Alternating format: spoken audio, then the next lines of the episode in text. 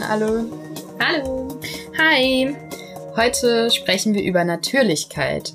Dabei soll es um Fragen gehen wie, was bedeutet eigentlich der Begriff natürlich, wie benutzen wir ihn und was schwingt oft mit, wenn wir sagen, dass eine Sache natürlich im Gegensatz zu zum Beispiel künstlich oder unnatürlich sei. Und wie immer wollen wir uns dann auch feministische Dimensionen in diesem Zusammenhang anschauen und wollen so ein bisschen gucken, ob im Namen der Natürlichkeit Druck auf Menschen ausgeübt wird oder was aus feministischer Perspektive vielleicht an dem Begriff oder an dem Konzept problematisch ist.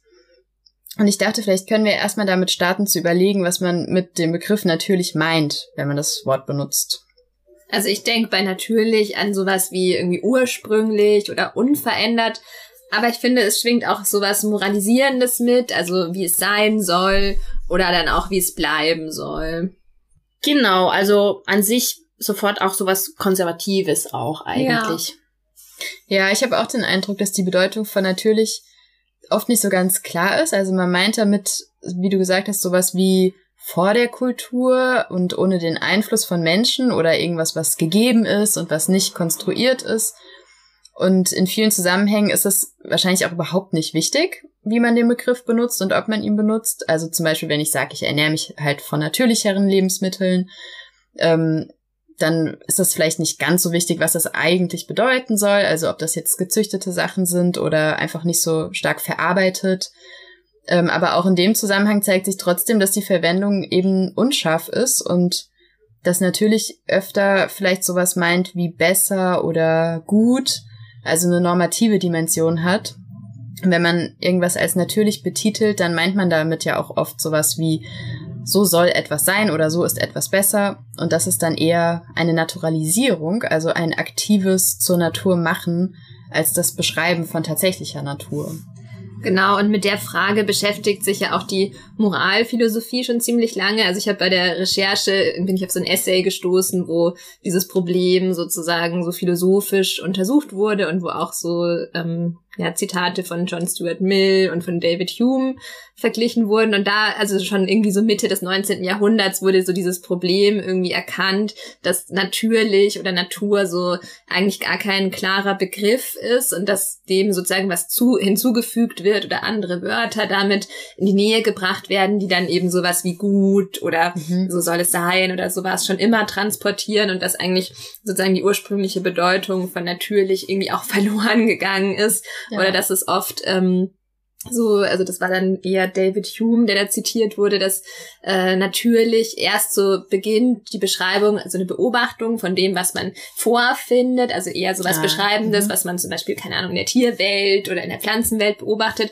und dass es dann immer so einen Twist gibt, wo plötzlich von Beschreibenden so ist es, dann so ein Move gemacht würde und so sollte es auch mhm. sein und das kann man auch übertragen auf, weiß ich nicht, dann zum Beispiel das menschliche Zusammenleben mhm. und dass man da irgendwie, also da, in diesem Essay wurde wurde halt sozusagen darauf hingewiesen, dass man da irgendwie wachsam sein soll, mhm. dass dieser ähm, Naturbegriff eben häufig dann ähm, so aufgeweicht wird mhm. oder schnell eben so, einen, so eine Kehrtwende macht, weg vom Beschreiben hin zum Werten. Das nennt man auch den Sein-Sollen-Fehlschluss in ja. der Philosophie.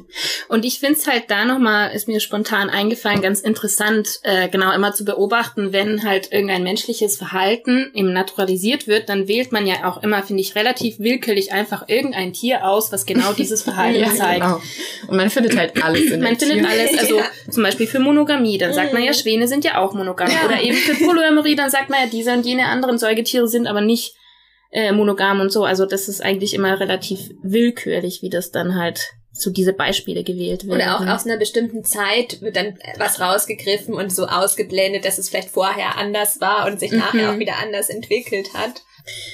Ja, also ich glaube, dass ein Kern des Problems mit Natürlichkeit für mich auf jeden Fall dieses aktive Naturalisieren ist. Also indem man irgendwas als natürlich framed, versucht man damit dann oft argumentative Überlegenheit zu erreichen.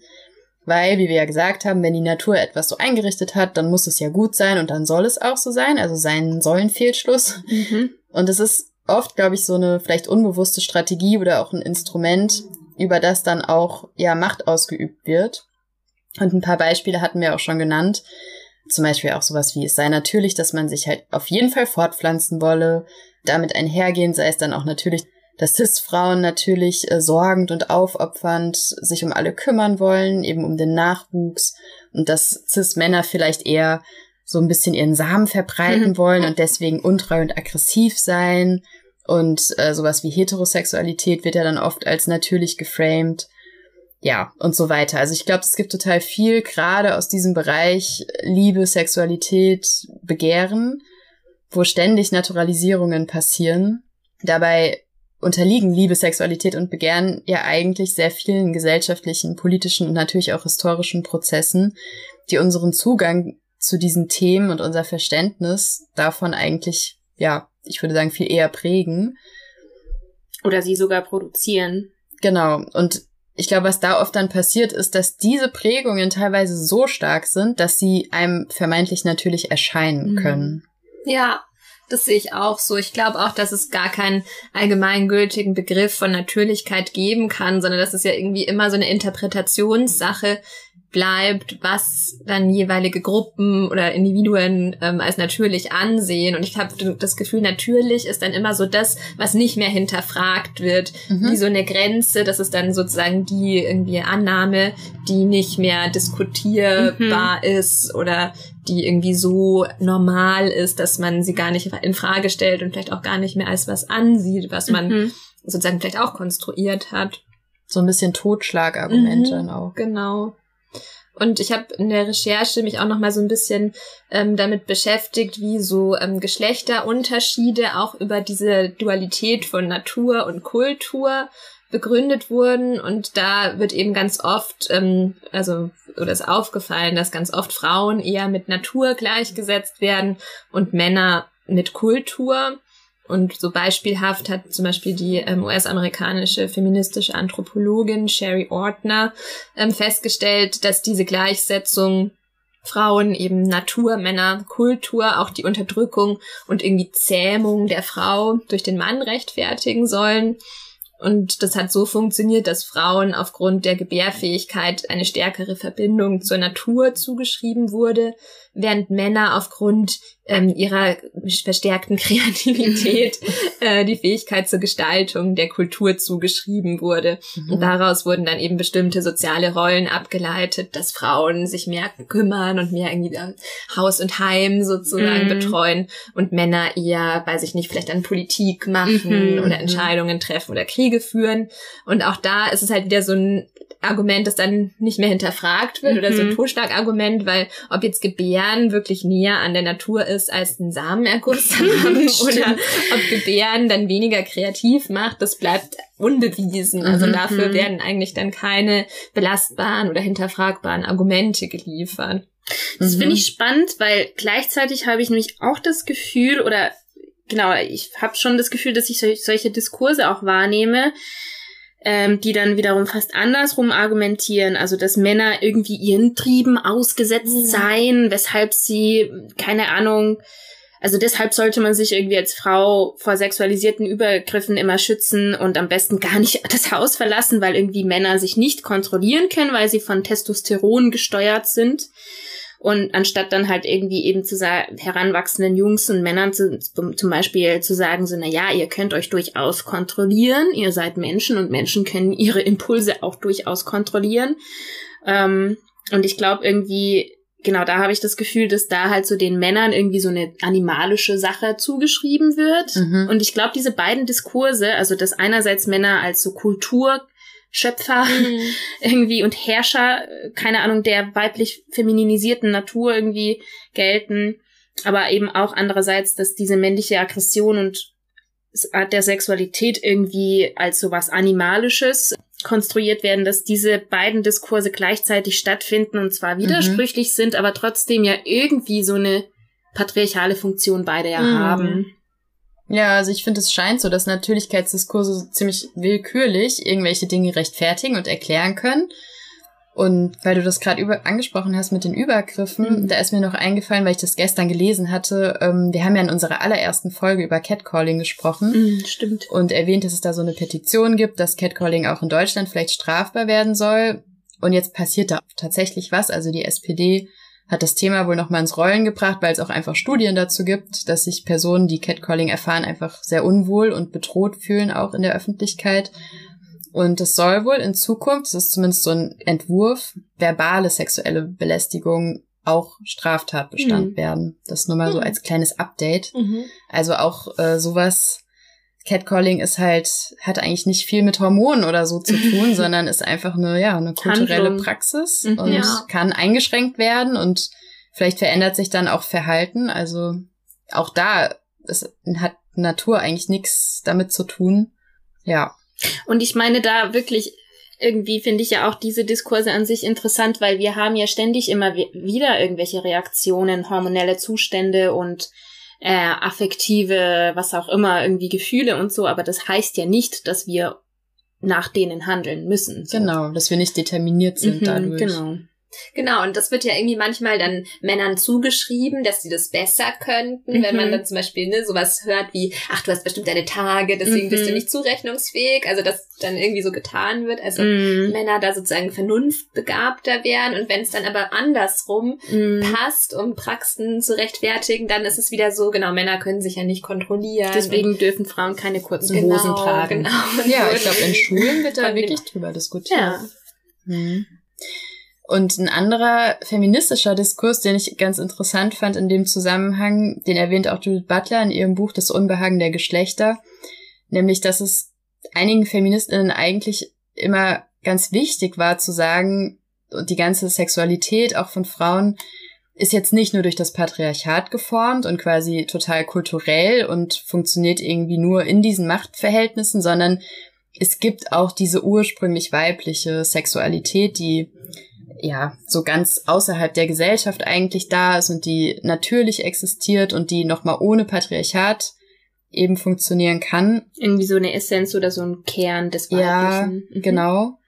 Und Butler sagt aber, dass es eine kulturelle Unmöglichkeit ist. Also das heißt jetzt nicht, dass wir total determiniert sind und das Patriarchat und Machtverhältnisse reproduzieren können, aber sie sagt eben, da es keine radikale Zurückweisung einer kulturell konstruierten Sexualität geben kann, also man kann jetzt nicht einfach sagen, wir nehmen die Kultur mal raus und gucken uns die Natur an, ähm, bleibt die Frage, wie man die Konstruktion, in der wir unweigerlich gefangen sind, erkennen und inszenieren kann. Gibt es Formen der Wiederholung, die keine einfache Imitation, Reproduktion und damit Festigung des Gesetzes bedeuten, das finde ich irgendwie eine total coole Position für diese ganzen Fragen, die sich damit beschäftigen. So, inwieweit sind wir durch Machtverhältnisse und irgendwelche Regime geprägt? Wir können aber auch nicht einfach wieder außerhalb sein, also wir können da nicht wieder hinaustreten. Aber vielleicht kann man sich trotzdem überlegen, wie entstehen diese Konstruktionen sozusagen, diese Kulturen und wie positionieren wir uns innerhalb dessen, wie reproduzieren wir das und können wir das aber auch in so, ja, in der Wiederholung irgendwie auch verschieben. Mhm. Oder so subversive ich, Momente da haben. Genau. Also das so als, ja, erste Möglichkeit, wie man diesen Kontrast zwischen Kultur und Natur vielleicht irgendwie verstehen und überwinden kann. Und dann vielleicht ja auch Natur immer eher als ein Gegenstand, den man untersuchen sollte. Also nicht so, das ist dann das, was wir jetzt annehmen können und was wir nicht mehr hinterfragen müssen, sondern eigentlich ist das ja vielleicht dann eher so das, wo es spannend wird. Also sich zu fragen, warum erscheint das als natürlich mhm. oder wäre auch eine andere Normalität vorstellbar mhm. und wie könnte die aussehen. Mhm. Genau. Und da geht's auch bei Butler weiter, wenn sie über das anatomische Geschlecht schreibt, also die Unterscheidung von Sex und Gender, die hat ja historisch gesehen eigentlich auch Vorteile. Also Feministinnen haben irgendwann eben diese Unterscheidung getroffen und gesagt, dass das biologische Geschlecht nicht das gleiche ist wie das soziale Geschlecht, sondern dass, das, dass man das durchaus trennen kann. Und das hat ja total viel Vorteile, weil man dann sagen kann, Frauen sind jetzt nicht aufgrund ihrer Genitalien ja, sorgend oder wollen sich kümmern und sind weniger kreativ, müssen gebären und so weiter, sondern dass das entkoppelt ist, ist ja irgendwie so ein Vorteil im Feminismus, also vor allem historisch gesehen. Butler weist aber darauf hin, dass eben die Kategorie des biologischen oder, oder anatomischen Geschlechts, also so diese diese unhinterfragte Vorlage quasi. Also der Sex sozusagen. Genau. Im Englischen. Dass das auch nicht frei von gesellschaftlichen Prägungen ist und dass sogar die Differenz zwischen Sex und Gender selbst auch schon was Konstruiertes hat. Also sie nennt es eine Scheindifferenz. Wir können eben nicht einfach auf den ursprünglichen und neutral gegebenen Körper zugreifen, der vor oder außerhalb von Gesellschaft und Machtverhältnissen steht. Und ich gehe da noch ein bisschen tiefer rein. Also zum einen gibt es hier für sie ein erkenntnistheoretisches Problem, also so die Frage, inwieweit wir überhaupt als kulturelle Wesen mit unserer kulturellen Sprache irgendwie einen Zugang zu was Natürlichem, was man auch oft so Naturzustand nennt, oder vorkulturellem haben kann. Also wie können wir überhaupt ein Geschlecht ausmachen, was vor der Kultur ist? Und zum anderen lehnt Butler aber auch den Naturzustand des Geschlechts auch als ontologische Kategorie ab. Also sie sagt, dass wir diesen Naturzustand immer aktiv mitprägen, also auch naturalisieren und über die Gesellschaft eben bestimmen. Und sie spricht dabei überhaupt nicht ab, dass es jetzt Chromosomen und Hormone und Genitalien gibt. Das gibt's auf jeden Fall. Sie sagt eben nur, dass jede Ableitung, die wir davon treffen oder jede Interpretation, die wir da vornehmen, eigentlich was ist, was schon immer von Menschen gemacht wurde und immer eingebettet ist in gesellschaftliche, kulturelle, historische Kontexte und nicht einfach nur neutrale Natur bedeuten kann. Genau, und an dieser Stelle dachte ich, dass wir vielleicht jetzt so eine Exkursion eben in ihre Arbeitsweise äh, in das Unbehagen der Geschlechter machen könnten, um irgendwie auch zu begreifen, wie Butler dann eigentlich auf diese Thesen kommt, weil wenn man die so zum ersten Mal hört, dann klingt das ja alles vielleicht auch so ein bisschen so eigentlich ziemlich radikal. Sie setzt sich ja in dem Buch mit ich sag mal so verschiedene, verschiedenen so Orten oder Disziplinen auseinander, wo genau Geschlecht irgendwie hergestellt wird. Ähm, sowas sind zum Beispiel feministische Theoriebildung, Philosophie, Psychoanalyse und Medizin. Und ich finde diese medizinischen Diskurse oder auch naturwissenschaftlichen Diskurse eben voll spannend und wichtig, weil das ja häufig, finde ich, auch immer noch solche Begriffe der natürlich, also da geht's ja auch um Begriffe der Natürlichkeit mhm. als irgendwie so die absolute Wahrheit und Objektivität, also dass mhm. das die Medizin uns sozusagen so die eigentliche Wahrheit mhm. vermittelt. Ja. Aber das ist ja auch eigentlich eine Praxis, also ein Doing, wenn man mhm. so äh, anlehnt an Butlers so Doing-Gender-Ansatz irgendwie das so formulieren möchte. Und äh, bei dieser Unterscheidung zwischen Sex und Gender geht es ja eben Butler, auch, also da geht ja Butler sehr tief darauf ein, sozusagen, ähm, wie das konstruiert wird, indem sie aufzeigt, wie diese Geschlechter Annahmen eigentlich eben als unhinterfragte normative Annahmen in der Forschung rund um Chromosome immer ähm, geherrscht haben. Mhm. Und das ist, finde ich übrigens auch interessant, diesen Marker sozusagen, an was man dann eben das Sex, also das natürliche mhm. Geschlecht markiert, hat sich ja auch in der Medizingeschichte immer geändert, was ja erstmal auch normal ist, weil Medizin sich auch einfach äh, mit der Zeit verändert hat, aber mal wurde eben das Geschlecht an so Genitalien festgemacht und eben an Fortpflanzung. Dann aber hat man irgendwann festgestellt, so, so ganz äh, rein lässt sich das mhm. da nicht so erklären. Es gibt da viele Abweichungen und so. Und dann wurde die ähm, mit der Entwicklung der Medizin dann halt eher an Hormonen festgemacht und dann an Genen und Chromosomen. Und mit der, dieser Chromosomentdeckung setzt sich dann Butler eben in ähm, das Unbehagen der Geschlechter auseinander. Butler hat sich dann da so die Kontroverse um das Mastergen, so, sogenannte Mastergen angeschaut, was ähm, Forscher des MIT Ende der 80er als so einen verborgenen, sicheren Bestimmungsfaktor des Geschlechts entdeckt haben. Also das Mastergen ist so eine spezifische DNA-Sequenz des Y-Chromosoms, die das Gen TDF, also Testes Determining Factor, bestimmt. Also ob sich Hoden bilden oder nicht. Und Butler schaut sich in diesem Abschnitt eben die Diskurse rund um diese medizinische Entdeckung an, um auszuarbeiten, wie das Geschlecht hier konstruiert wird und welche Uneindeutigkeiten es eben innerhalb der medizinischen Disziplin geherrscht haben. Und für, für diese Studie ähm, wurden, wurde genau halt, in der es um die Entstehung der Hoden quasi geht, äh, wurden halt Menschen mit Chromosomen, die von ihrem zugeschriebenen Geschlecht abweichen, als äh, Testpersonen verwendet. Also es handelte sich also um Menschen, die XX-Chromosome hatten, aber medizinisch als männlich vom Testteam bezeichnet wurden. Weißt du warum? Komme ich okay. gleich drauf zu, und um Personen mit XY-Chromosom, die jedoch medizinisch eben als weiblich galten. Mhm. Und das Testteam hat eben in ihrer Veröffentlichung über diese Ergebnisse der Studie nicht Auskunft darüber gegeben, auf welcher Grundlage sie nun dieses sogenannte medizinische Geschlecht definiert haben, aber Butler nimmt da halt einfach an, so wahrscheinlich an den Geschlechtsmerkmalen, also an mhm. den primären und sekundären. Also die können bei allen Chromosomenarten quasi auftreten. Naja, nee, sondern dass da eben super flapsig mit den äh, Grundannahmen ah, ja. gearbeitet wurde, ja. weil die Hypothese des MIT-Teams war, quasi es muss ein besonderes Stück DNA geben, das unter dem üblichen Mikroskop nicht zu erkennen ist und das das männliche Geschlecht bestimmt. Aha. Auch wenn sozusagen die Testpersonen von den Chromosomen und den äußeren Genitalien sozusagen abweichend sind. Und es wurde dann eben so eine versteckte DNA-Sequenz äh, gefunden, die auch in der Lage ist, ein anderes Chromosom in ein anderes Chromosom überzuwandern oder beziehungsweise das wurde halt so vorausgesetzt, um zu erklären, warum manche eben Männer kein Y-Chromosom besitzen, aber trotzdem Männer sind und im Umkehrschluss weibliche Personen ein Y-Chromosom haben können, aber trotzdem Frauen sind. Also und diese DNA-Sequenz wurde aber nicht gefunden? Doch, die wurde gefunden. So. Ähm, die wurde nämlich dann ähm, tatsächlich genau gefunden, aber das, die Hypothese war, dass es diese Frequenz sozusagen, Sequenz sozusagen nur bei diesen sozusagen männlichen Testpersonen gab, aber das Problem ist, diese selbe Sequenz wurde auch bei den bei dem X-Chromosom der weiblichen Testperson ja auch gefunden. Also mhm. sozusagen mussten die dieses Problem sozusagen beheben, um ihre, ihre Hypothese aufrechterhalten zu können.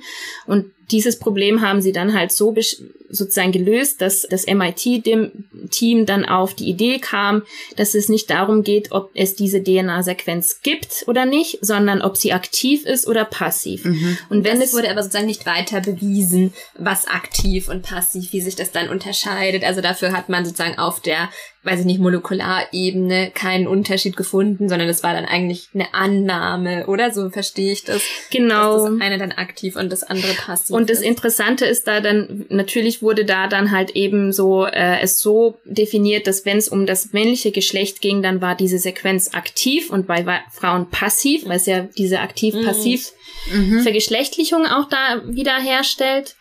Und genau, und nun gab es dann aber in, innerhalb der wissenschaftlichen Disziplin irgendwie zu der Zeit dann auch viel Kritik.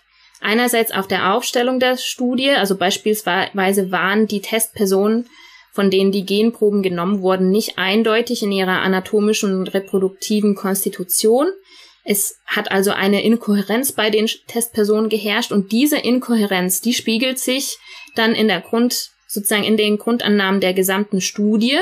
Also Butler schreibt dann, im Grunde ist unklar, warum wir vorhin von vornherein annehmen sollen, dass die Testpersonen XX Männchen und XY Weibchen sind, wenn doch gerade die Kennzeichnung männlich oder weiblich in Frage steht. Mhm. Also es wurde implizit dann doch das Geschlecht an den äußeren Geschlechtsteilen festgemacht, obwohl es in der ganzen Studie ja darum ging, eben eine Lösung zu finden für die Frage, woran man das natürliche Geschlecht festmachen kann, wenn es circa bei zehn Prozent der Bevölkerung Abweichungen zwischen mhm. der Eindeutigkeit von Chromosomen, reproduktiven Fähigkeiten und äußeren Geschlechtsteilen gibt. Also das handelt sich eigentlich um so einen klassischen Zirkelschluss, mhm. aber nicht nur Zirkelschluss, Schlussargumentation, sondern die medizinische Literatur der Geschlechterbestimmung geht fast immer mit der Bestimmung von Testis, also Hoden und Männlichkeit einher, aber fast nie zum Beispiel mit der Bestimmung der Faktoren, die zu Bildung von Ovarien zum Beispiel führen oder generell so zu als weiblich gelesenen Markern. Also hier wird in der medizinischen Literatur und Praxis auch schon wieder die Weiblichkeit als sogenanntes Objekt, also als so ein Fehlen oder Lücke mhm äh, konstruiert und die Männlichkeit eigentlich immer nur sozusagen unter die Lupe genommen und halt ähm, auch aktiv konstruiert. Und zudem reproduziert diese MIT-Studie das Bild von Geschlechts ähm, einerseits als genital bestimmt und im Anschluss als reproduktionsbestimmt, auch wenn die Testpersonen eben hiervon abwichen mhm. und es darum ging, irgendwie, wie wir, ne, diese, mhm. wie können wir einen Faktor bestimmen, der uns was vom Sex erzählt, mhm. sozusagen so dieser Zirkelschluss, aber ja. eben auch männlichkeitsgeleitet, weil es wieder darum ging, so das Geschlecht durch Männlichkeit zu bestimmen und eben auch, dass Männlichkeit das Aktive ist, wie zum Beispiel jetzt diese DNA-Sequenz, die bei Männern aktiv ist irgendwie und Weiblichkeit durch sozusagen das Fehlen und Passivität. Also hieran mhm. merkt man wirklich, finde ich wunderbar, dass eben die Medizin keinesfalls irgendwie losgelöst ja. von gesellschaftlichen Kategorien und so ist, weil man ja hier merkt einfach, dass die Grundlagenannahmen total einfach hingenommen wurden mhm. von diesem Team im MIT, die sicherlich Top-Wissenschaftler in, in ihrem mhm. Feld sind, aber halt nicht auf die Idee kam, überhaupt zu fragen, so warum müssen wir überhaupt sowas beweisen, dass es einen bestimmenden Faktor gibt, der uns erzählt, wie nun das biologische Geschlecht dann immer bestimmt wird mhm. oder nicht. Und ja auch irgendwie dieses, dann, dieses natürliche, also irgend, ab irgendeinem Punkt wird dann auch nicht mehr weiter hinterfragt. Also dass mhm, sozusagen die genau. Herausbildung genau. von Hoden mit Männlichkeit mhm. zusammenhängt. Das ist ja sozusagen was, was dann wahrscheinlich auch von denen so als das letzte, letzte Bastion, die man nicht mehr hinterfragen ja, muss, angenommen stimmt. wurde. Wenn Hoden da sind, dann ist Genau. Und damit wurde ja auch wieder eigentlich so eine Natürlichkeit genau. konstruiert genau. oder so ja. eine Entität oder so ein Naturgesetz, das keines weiteren Beweises oder keiner weiteren Frage bedarf. Mhm. Ich finde, da merkt man ja nochmal, wie sozusagen so eine Vorstellung von Natürlichkeit, die den Forschenden ja dann wahrscheinlich auch gar nicht bewusst war, mhm. bestimmt, was man überhaupt erkennen kann oder worüber mhm. man überhaupt mhm. diskutieren kann. Genau, also wo man überhaupt diesen wissenschaftlichen Blick drauf richten kann. Ja. So. Mhm. Also ich finde, man sieht daran total gut, dass medizinische Diskurse total verstrickt sind mit anderen mhm. gesellschaftlichen Diskursen und nicht frei davon sind. Manchmal kann es aber auch, kann Medizin und Forschung, Wissenschaft da auch total hilfreich sein. Zum ja. Beispiel gibt's ja so diese klassische Erzählung von der, von dem aktiven Spermium und der passiven Eizelle. und das ist zum Beispiel auch hat man dann auch später erst rausgefunden, mhm. Quatsch. Also die Eizelle sucht sich aktiv auch aus. So. Mhm, also ja. da gibt's nicht passiv und aktiv, sondern es ist beides aktiv. Und eine andere Sache, die ich ganz unterhaltsam fand, das kam in diesem Buch Vagina vor, ich weiß gerade nicht die Autorinnen, aber es sind MedizinerInnen, die auch so ähm, ja über quasi Schwellkörper geschrieben haben, also egal bei welchem Geschlecht, Schwellkörper haben ja dann, haben die meisten Menschen und es kann halt die Klitoris oder es kann mhm. der Penis sein. Und egal welche Schwellkörper man hat, man hat am Tag mehrere Erektionen. und man kann die halt zum Beispiel bei der Klitoris einfach nicht so gut sehen. Und deswegen dachte man voll oft so, okay, Menschen mit Klitoris oder Vulva sind halt eher passiv mhm. und Menschen mit Penis haben halt ständig so eine Aktivität da irgendwie im Genital. Und das ist aber Quatsch. Man konnte es einfach nicht sehen und da musste dann die Wissenschaft quasi sich das erstmal genau angucken, um das herauszufinden. Mm. Aber ich finde halt, was nochmal bei diesem Beispiel von Butler wirklich super deutlich wird, ist, dass es total eigentlich so ein bisschen chaotisch wirkt, an mhm. was man denn jetzt nun das mhm. natürliche Geschlecht versucht festzumachen, ja. um jeden Preis. Genau, und auch wie groß aber offensichtlich der Druck sein ja. muss, was zu mhm. finden. Also weil diese Studie, ich finde, das wirkt ja auch ein bisschen, als ob dann schon auch klar geworden wäre, dass die ihre Mängel hat oder dass es jetzt irgendwie aber notwendig ist und dass das mhm. Ergebnis der Studie dann auch nicht sein kann. Wir konnten nicht bestimmen, wer wer ist, mhm. sondern dann wurde ja sozusagen behelfsmäßig dann ein anderes Merkmal mhm. herangezogen, dann doch wieder die primären Geschlechtsmerkmale, mhm. so als ob auch das zu undenkbar oder vielleicht auch so erschütternd ja. gewesen wäre. So, das, das darf doch nicht genau, sein. Wenn das Ergebnis vielleicht einfach gewesen wäre, okay, wir haben zwar irgendeine, ne, keine Ahnung, eine Sequenz, die, ja. Sequenz feststellen können und die auch irgendwie mit einer hohen Wahrscheinlichkeit mhm. mit irgendwas anderem einhergeht, aber letztlich aber müssen wir uns vielleicht der Tatsache ja. stellen, dass wir keine Eindeutigkeiten irgendwie herstellen mhm. können. Und das gilt auch für Hormone. Also ich gehe da jetzt nicht noch näher drauf ein, aber ich verlinke eine Arte-Doku, äh, über das Thema nochmal unter der Folge, wo es auch ganz viel darum geht, wie unser Verhalten auf unsere Hormone wirkt. Also nicht nur die Hormone bestimmen irgendwie unser Verhalten, was wir sowieso schon in Frage gestellt haben eben, aber dass tatsächlich auch das andere passiert. Also wie sich zum Beispiel Eltern gegenüber ihren Kindern verhalten, bestimmt sowas wie ein Testosteronlevel auch. Da gibt's doch, glaube ich, auch so Studien dazu, dass Männer die sich mehr in das ähm, in die Pflege von den Säuglingen einbringen, auch irgendwie höhere Oxytocin-Werte mhm. haben. Oder ich glaube, dass sogar einige Männer in der Lage wären zu stillen, also ja, tatsächlich Milch ja. bilden können. Jetzt nicht mhm. in dem Ausmaß, vielleicht um einen Säugling wirklich komplett zu ernähren, aber das finde ich schon auch spannend, weil das ja auch nochmal zeigt, dass so das, was Diese wir natürliche vielleicht Ordnung. genau annehmen, Mhm. dass Frauen diejenigen sind, die den Säugling säugen. Vielleicht würde sich das ne, über ein paar Generationen auch leicht Mhm. sozusagen Mhm, wandeln lassen, stimmt. wenn wir jetzt beginnen würden, Männern das Stillen zu, oder Mhm. Männern in Anführungszeichen das Stillen zu überlassen. Mhm. Ich wollte nochmal an der Stelle erwähnen, dass Butler so diesen Dualismus zwischen Konstruktion und Gegebenem aber selbst auch ablehnt. Also da könnten wir noch super lange drauf eingehen, aber ich finde es trotzdem wichtig zu sagen, dass sie jetzt keine Konstruktivistin ist. Also ich hatte ja schon von dieser Dynamik der Wiederholung gesprochen, was das ja vielleicht auch ist, was du gerade meintest, Valerie, Stimmt, so ja. wenn wir anfangen würden jetzt, Mhm. also wenn einzelne Subjekte anfangen würden, sowas zu machen, vielleicht würde sich das dann auch Mhm. kulturell irgendwie mehr einschreiben oder stärker werden, sowas. Und Butler hat in dem Zusammenhang der, diesen Begriff der Performativität des Geschlechts eben geprägt, nämlich dass unterschiedlichste Diskurse und auch jede Person selbst immer wieder eben bestimmte Normen mehr oder weniger folgen und sie dadurch reproduzieren und dadurch aber auch, da gibt's eben immer diese Möglichkeit der Verschiebung, Mhm. also dass wir über die Wiederholung und Die über ja dieses. Anpassen Genau. wir können die Norm nie erreichen eigentlich und das hat halt eben dieses Potenzial, auch was zu verändern. Und diese Wiederholungen können ja auch nie identisch sein. Das ist Genau. ja, glaube ich, auch eine Mhm. Sache, ne? Ja. Und damit ist eben auch die Frage, was naturalisiert wird und was nicht, ja, eigentlich auch immer eine, die neu ausgehandelt werden Mhm. könnte und wahrscheinlich auch ausgehandelt wird. Mhm. Und ein anderer Fall von Naturalisierung, jetzt mal ein ganz anderes Thema, aber auch total wichtig, finde ich, ist meiner Meinung nach auch so diese Diskussion um Straffreiheit von Vergewaltigung in der Ehe. Also das ist ja erst seit 1997 so, dass Vergewaltigung unter EhepartnerInnen tatsächlich eine Straftat ist. Vorher gab es das einfach nicht im Strafrecht. Also da musste dann so ganz schwere Nötigung dazukommen und Körperverletzung. Und dass es endlich dazu kam, ist eigentlich ja so einem sehr breiten Bündnis aus weiblichen PolitikerInnen zu verdanken, die da jahrelang für gekämpft haben. Und man kann sich da auch immer noch so Reden zu angucken. Ich finde es so schrecklich Mhm. teilweise, weil man dann so johlende Männer im Mhm. Bundestag sieht, die das total witzig finden, dass Frauen sich dafür einsetzen. Ja, das ist ein bisschen schrecklich, aber da gab es auf jeden Fall auch Natürlichkeitsdiskurse. Also gab es einen FDP-Politiker, der meinte, dass es eben Privatsache sei, was man so in seinem Bett macht und deswegen soll der Staat sich da raushalten.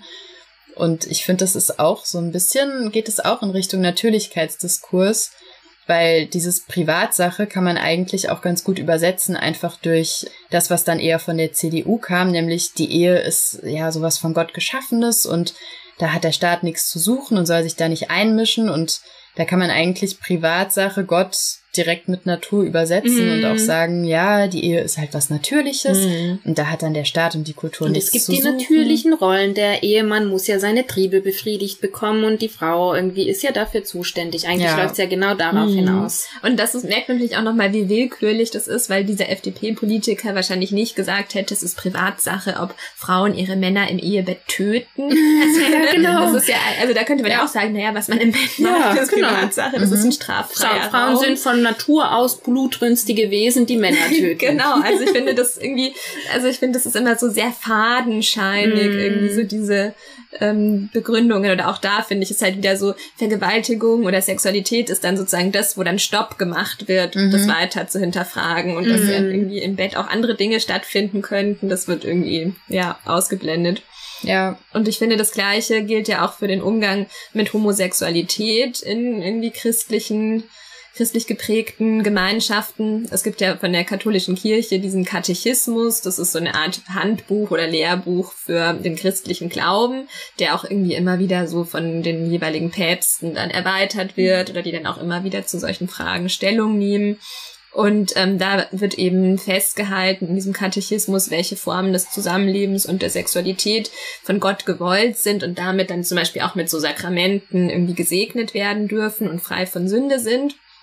Und da wird dann eben auch ähm, mit der Berufung auf die Natur ähm, die Sexualität in der Hetero-Ehe anerkannt und alle anderen Formen von Sexualität, die eben außerhalb der Ehe oder eben zwischen gleichgeschlechtlichen PartnerInnen stattfinden, als Sünde erklärt. Und damit in dem Fall ist mit Natur zur Fortpflanzung geeignet gemeint. Mhm. Und ich mhm. finde, da sieht man auch wieder diese Willkür, weil es gibt ja auch Menschen, die verheiratet sind, die zum Beispiel wissen, dass sie keine Kinder bekommen können. Und eigentlich müsste dann ja deren Sexualität auch mhm. unnatürlich sein, weil sie eben mhm. nicht der Fortpflanzung dient. Ja. Also ich finde, das ist irgendwie sehr spannend, wie irgendwie die Argumente immer so gedreht werden oder immer so Stopp gemacht wird bei dem, bei der Begründung. Ja, das finde ich auch super spannend, weil da kann man ja wirklich auch so ein bisschen, ja, ich finde das alles voll spannend, weil irgendwie, genau, wenn es um die Natur geht, dann, genau, kommen da einerseits so religiöse Züge ins Spiel, so Natur ist was von Gott gegeben, wo man dann wiederum fragen kann, so, okay, ist es so? Oder Natur ist irgendwie so das Objektive, was man sich wissenschaftlich, medizinisch erschließt. Mhm was ja dann wiederum diesen religiösen Aspekt mhm. ausschließt. Also wir merken, hier kommen halt total viele verschiedene so Disziplinen und Richtungen ins Spiel. Und mich würde halt jetzt auch an dieser Stelle so ein bisschen auch interessieren, so was für ein Bild der Natur entsteht dann auch in diesen ähm, Natürlichkeitsdiskursen, weil wir merken ja, das ist an sich widersprüchlich, weil dann gibt's ja schon sowas wie die Evolutionstheorie zum Beispiel, was ja eigentlich auf so einem Wandelbegriff beruht. Also mhm. die Natur an sich ist eben eigentlich auch nicht so statisch, sondern hat sich auch immer ähm, schon vor der Existenz der Menschen ja auch entwickelt, verändert und irgendwie ist von Abweichungen eigentlich geprägt. Mhm. Ja, und ich finde dieses Problem, das, also es wiederholt sich jetzt vielleicht auch so ein bisschen, aber das sieht man ja immer wieder dann eben daran, was als natürlich bezeichnet wird mhm. oder zum Beispiel dann auch eben in eher konservativen Kreisen als natürlich bezeichnet wird, weil dann zum Beispiel vielleicht sowas wie die natürliche Rolle der Frau es eben wäre, zu kochen mhm. oder die Kinder zu hüten, aber dann vielleicht das in Anführungszeichen natürliche Aussehen der Frau schon eigentlich eher sanktioniert wird. Mhm. Zum Beispiel, wenn man jetzt an sowas wie eklige Beinhaare mhm. oder irgendwie, weiß ich nicht, Achselhaare bei Frauen denkt. Oder auch jetzt vielleicht ein bisschen weit gegriffen, aber auch so auf politischer Ebene könnte man ja eigentlich vermuten, dass konservative Gruppen eher so ein Interesse an der Bewahrung der Natur als unserem irgendwie ursprünglichen natürlichen Lebensraum haben. Und gleichzeitig ist die konservative Politik aber meistens alles andere mhm. als irgendwie nachhaltig oder naturschützend. Mhm. Kann man jetzt auch in Berlin an den Fahrradwegdebatten ja. zum Beispiel be beobachten. Das ist krass, ja. Äh, was mir gerade noch zur Evolution eingefallen ist, also so ein Beispiel, was ja voll oft auch genannt wird in Natürlichkeitsdiskursen, ist dann so, die vaginale Geburt ist die natürliche Geburt. Mhm. Und da fand ich es auch so ganz spannend zu hören, ähm, dass ja quasi die vaginale Geburt eigentlich was ist, was von der Evolution nicht so klug geregelt ist. Also es ist eigentlich voll das Problem, weil wir Menschen sind, die auf zwei Beinen laufen, deswegen ein sehr starkes Becken haben und gleichzeitig Wesen sind mit großem Kopf und es passt nicht gut zusammen und das funktioniert aber gerade noch irgendwie, aber es funktioniert nicht gut, weshalb es zum Beispiel total wichtig ist, dass viele Kaiserschnitte auch gemacht mhm. werden, wenn es notwendig ist. Und da wird irgendwie Evolution oft so ein bisschen falsch verstanden, so nach dem Motto, da hat sich jemand hingesetzt und hat sich das ausgedacht und am Ende das beste Ergebnis mhm. kommt dabei heraus und deswegen sollten wir das auch alle so machen. Aber Evolution bedeutet voll oft auch, eine Spezies überlebt gerade mhm. so, aber für das für ein einzelnes Individuum oder für ein Subjekt ist das vielleicht richtig kacke, ja, so wie ja. zum Beispiel eine vaginale Geburt auch. Mhm. Und dass da das oft so ein bisschen falsch verstanden wird, was das eigentlich bedeutet. Mhm. Und dann ja oft auch doch wieder eben gar nicht so wissenschaftlich ist, sondern eher, finde ich, auch sowas naiv oder mhm. auch irgendwie dann vielleicht auch letztendlich doch Christliches hat. Also so diese Vorstellung, es gibt so ein gutes Plan. Design und es gibt mhm. so einen Plan.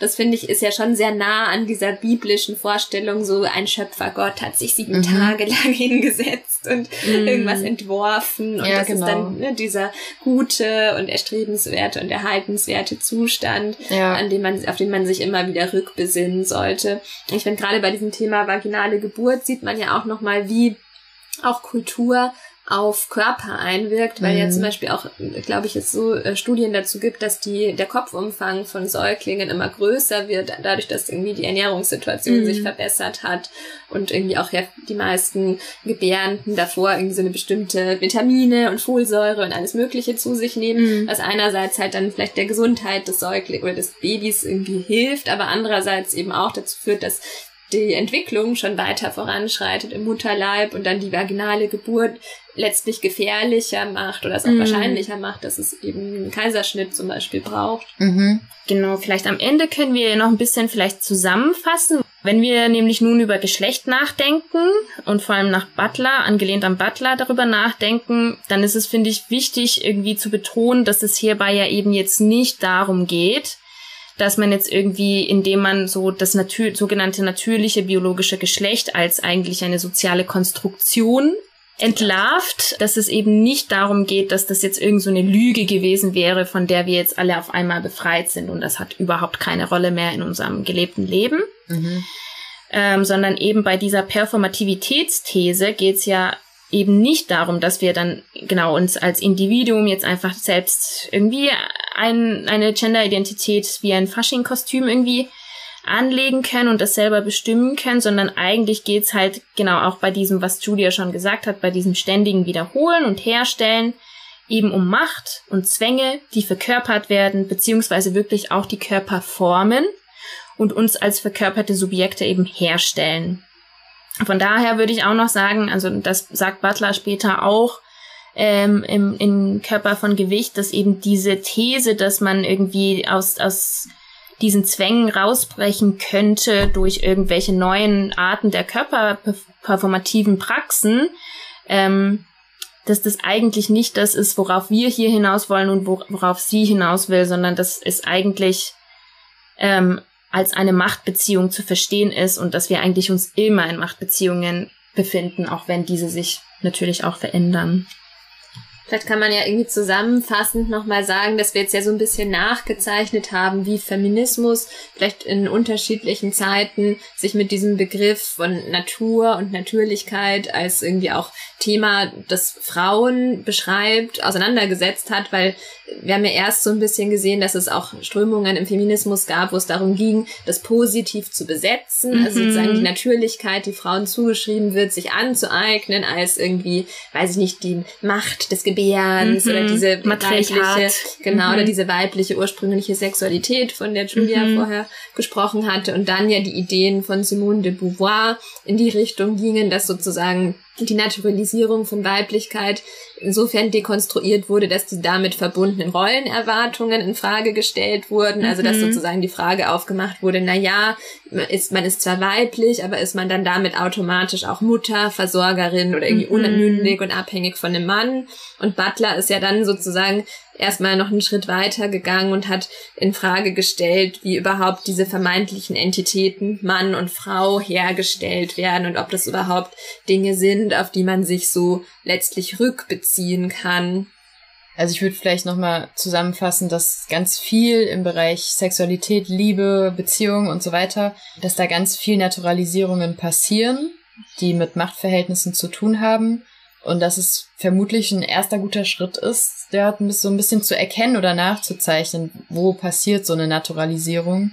Und dass das eine gute Voraussetzung ist, um ja, da sowas wie Freiheit auch zu erlangen. Ich würde aber nochmal gerne einen Kritikpunkt aus dem Feminismus auf sozusagen Butlers Thesen in Gender Trouble noch aufgreifen. Und das ist nämlich das, dass sozusagen ihr vorgeworfen wird, dass sozusagen diese Materialität des Körpers irgendwie eben minimiert wird oder dass das aus dem Blick gerät, als sei dann Körper jetzt eben weil es nicht mehr so was Natürliches und Essentielle, Essentialistisches hat, auf einmal nur noch ein Diskurs ohne körperliche Ebene, aber darum geht's eben ja auch uns nicht und Butler auch nicht, sondern sozusagen Gender ist immer auch was Körperliches und es macht was mit unseren Körpern und Diskurse prägen auch unsere Körper eben.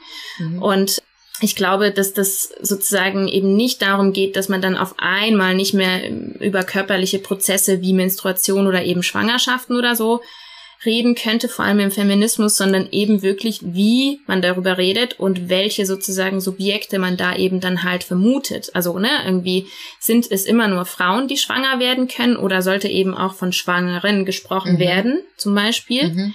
Und äh, einerseits, genau, das haben wir ja auch schon gesagt, Butler leugnet eben ja diese ganzen Ex Funktionen von Chromosomen und Hormonen und Körpern irgendwie und so gar nicht sondern eher geht's ja ihr darum, aufzuzeigen, wie mit diesem Wissen umgegangen wird und wie das halt eigentlich eine Machtpraxis ist. Und da, also im Feminismus hel helfen diese Natürlichkeitsdiskurse uns eigentlich gar nicht weiter, weil es ja nicht darum geht, ob jetzt als Frauen schwanger werden oder einfach Personen, sondern es geht ja darum, wie mit dieser Thematik gesellschaftlich umgegangen wird und was für Machtfragen zum Beispiel Schwangerschaften aufrufen und so. Genau, ich glaube auch, dass sozusagen Natürlichkeitsdebatten im Feminismus jetzt nicht irgendwie was Produktives zu bieten haben, weil eben, wie wir schon gesagt haben, immer auch was Normatives mitschwingt, mm. weil eben natürlich sozusagen auch oft mit gut oder wertvoll oder erhaltenswert gleichgesetzt wird sondern dass man vielleicht eher diese Natürlichkeit oder dieses Buzzword, irgendwas ist natürlich, mhm. ja, vielleicht eher dazu nutzen sollte, so ein bisschen misstrauisch zu werden, warum das als Argument verwendet wird und vielleicht eher so ein Anstoß dafür sein kann, sich dann eben nach den zugrunde liegenden Machtstrukturen mhm. umzusehen. Also so die Frage zu stellen, wer definiert eigentlich was? warum zu diesem Zeitpunkt als natürlich. Und vielleicht könnten wir zum Schluss irgendwie noch einen letzten Kritikpunkt, auf den ich und Valerie auch schon teilweise eingegangen sind, aufgreifen, ähm, was Gender Trouble irgendwie noch angeht. Und zwar wurde damals und teilweise immer noch ein, also sozusagen als Kritik an Butler gestellt, dass man jetzt irgendwie nicht mehr irgendwie aus irgendeinem Grund von der Kategorie Frau im Feminismus reden könnte, wenn man jetzt das Geschlecht irgendwie dekonstruiert. Und das ist ja einerseits eine krasse Fehlinterpretation von Butler mhm. ähm, und andererseits auch eine Fehlinterpretation von queer-feministischer Praxis. Ich habe ehrlich gesagt selber nie irgendwo mitbekommen, dass irgendeine relevante feministische Denkerin, ein Kollektiv, ein Blog oder irgendeine politische Gruppe oder so gesagt hätte, wir sollen jetzt aufhören, von Frauen und Männern zu sprechen, weil es gibt ja das natürliche Geschlecht nicht mehr. Das mhm. haben wir ja dekonstruiert, problem solved. Also nie hat irgendjemand eigentlich sowas gesagt, sondern wie gesagt, vielmehr geht es eben darum, dass man wir, dass wir uns auch mal selber klar machen, was genau sich hinter diesen Kategorien verbirgt und wie man dann halt darüber irgendwie eben auch sprechen sollte und denken sollte. Ähm, und solange anhand von Geschlecht wir irgendwie immer noch ungleich sind in dieser Welt, muss man natürlich über Geschlecht eben reden, mhm. aber eben nicht in Kategorien wie der Testosteron treibt Männer dazu, gewalttätig zu sein oder Fra Frauen verspüren eine natürliche Naturverbundenheit, weshalb die meisten KlimaaktivistInnen junge Frauen sind oder so. Ähm, und darüber hinaus ist das pol politische Subjekt des Feminismus irgendwie implizit bleibt das ein, eine weiße westliche cis-hetero-Frau, solange wir sozusagen nicht über diese ganzen Kategorien wirklich auch selber überlegen, so was verbirgt sich dahinter. Und es geht natürlich auch immer um queere Frauen und Transfrauen und hierzu muss ich auch einfach sagen, so dass TERFs, also diese Trans-Exclusionary Radical Feminists, total verkürzte Grundannahmen in ihren Thesen einfach haben aber das sprengt jetzt den Rahmen natürlich total. Wobei ich finde, das haben wir eigentlich heute schon ganz gut Ja, genau. gezeigt. genau. Aber halt das nicht als jetzt Turfs benannt. Ja, genau. Und ja, vielleicht können wir irgendwann mal noch mal genauer auf das Subjektbegriff eingehen. Aber vielleicht war das auch ein ganz gutes Schlusswort für heute. Ja, finde ich auch. Ja.